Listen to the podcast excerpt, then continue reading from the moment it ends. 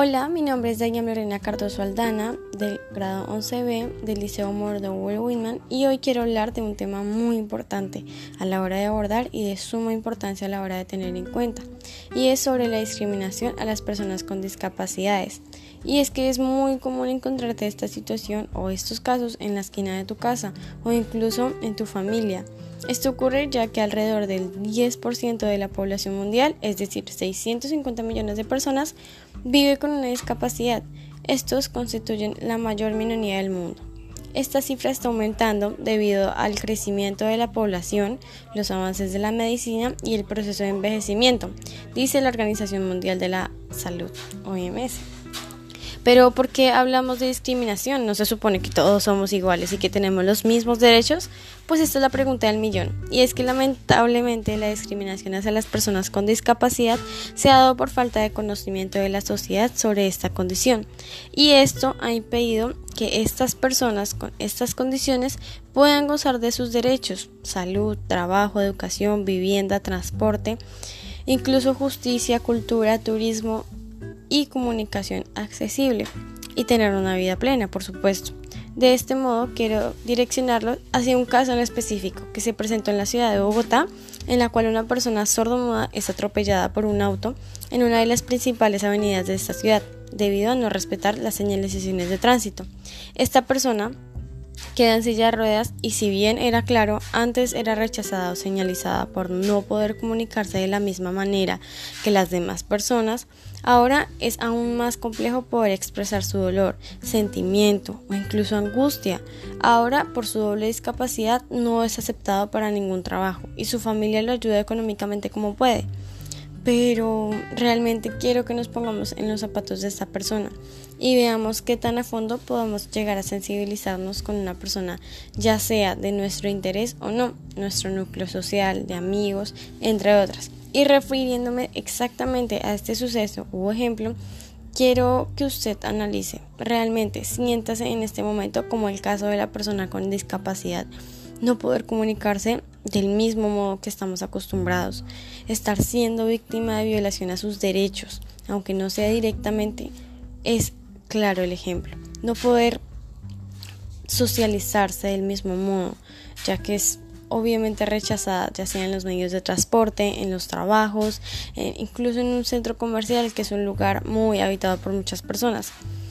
De este modo, también hay una inestabilidad económica en una ciudad en la que los gastos no se detienen y aún más sin nadie al parecer que le importe realmente y que haga algo por solucionar este problema realmente. Esto es preciso pensar ya que en estos casos no son inventados, mucho menos historias ficticias y en los cuentos de películas, de hadas y demás. Esta es la realidad de muchas personas. Aunque actualmente no la conozcamos, no es una solución culpar a un gobierno o leyes impuestas por una moral fragmentada por los oligárquicos o incluso nosotros mismos.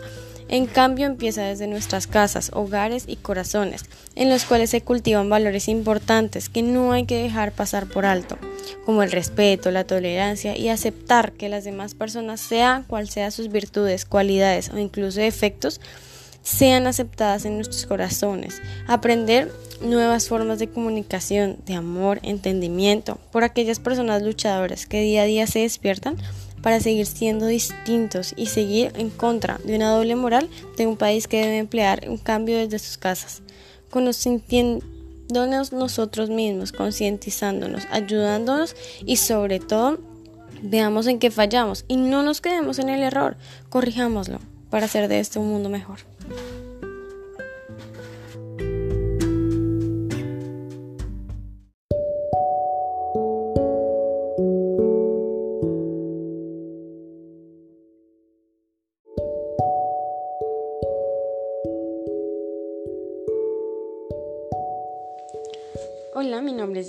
Cardoso Aldana y hoy les quiero hablar de cómo las grandes marcas de ropa afectan no solamente ambientalmente, sino también económicamente para realizar sus prácticas a la realización de la venta e importación y exportación de sus productos.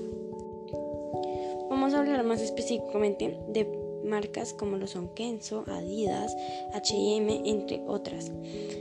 Son conocidas también como moda rápida. ¿Por qué? Porque son elementos que se hacen con el fin de que al poco tiempo de su compra sean desechados por sus compradores. Entonces, ¿qué estamos haciendo con estas empresas?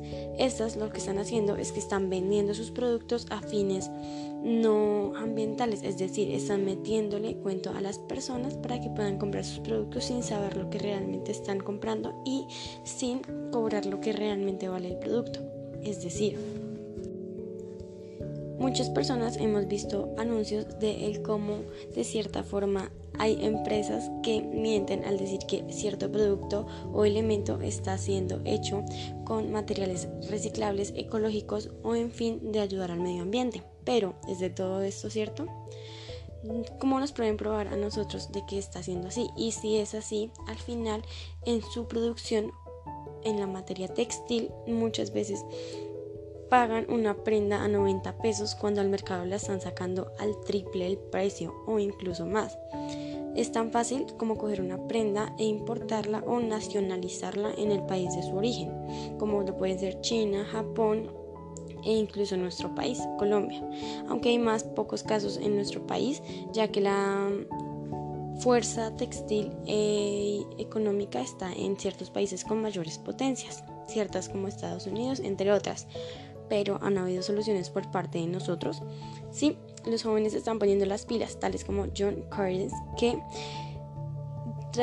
tiene su empresa en la cual se encarga de denunciar aquellas empresas y marcas que tienen el 10% de las emisiones de, de gases globales de que son de carbono, es decir, demanda a estas empresas para que su realización de prendas y elementos no sea tan perjudicial para el medio ambiente. Gracias.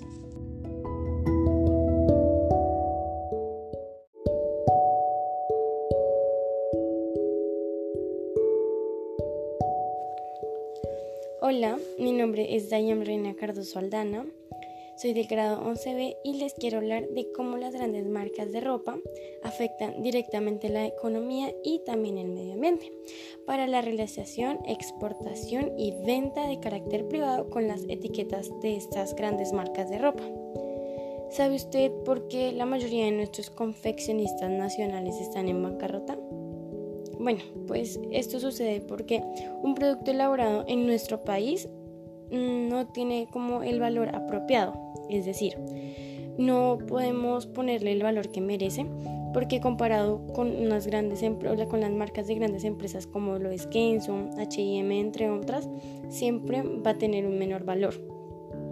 Puntualmente refiriéndome a las marcas H&M, Zara y M&S, dañan estas al medio ambiente y esto es asegurado por expertos tales como el estudio realizado por los europeos Changing Markets Foundations titulado Moda Sucia, la contaminación de la cadena de sumisión. Este considera que todas las empresas que recurran es alarmante a este producto y más en sí H&M que compra directamente siete fábricas contaminantes, o sea, H&M le compra directamente a estas empresas se puede conocer también como moda rápida, porque son productos que se hacen con el fin de que al poco tiempo de su compra sea desechado, como un tipo de obsolencia programada, mejor dicho. Entonces, ¿qué hacemos comprándole estos productos a estas grandes empresas de marca? Lo que hacemos es seguir su ciclo para conseguir sus ganancias. Pero realmente alguien se está interesando por esta situación por lo menos está frenando esta situación, tomando acciones y medidas. Bueno, pues los jóvenes están poniendo las pilas y un ejemplo de ello es John Carrex que em, estudia aquellas marcas de empresas que compran a quienes les compran y verifican que quienes afecten el medio ambiente con el 10% de emisiones globales de carbono las demanda y denuncia. Consigue que tomen conciencia para que no contaminen más. Este es un claro ejemplo de lo que muchos de nosotros deberíamos hacer y como conciencia de mm, jóvenes del siglo XXI. Gracias.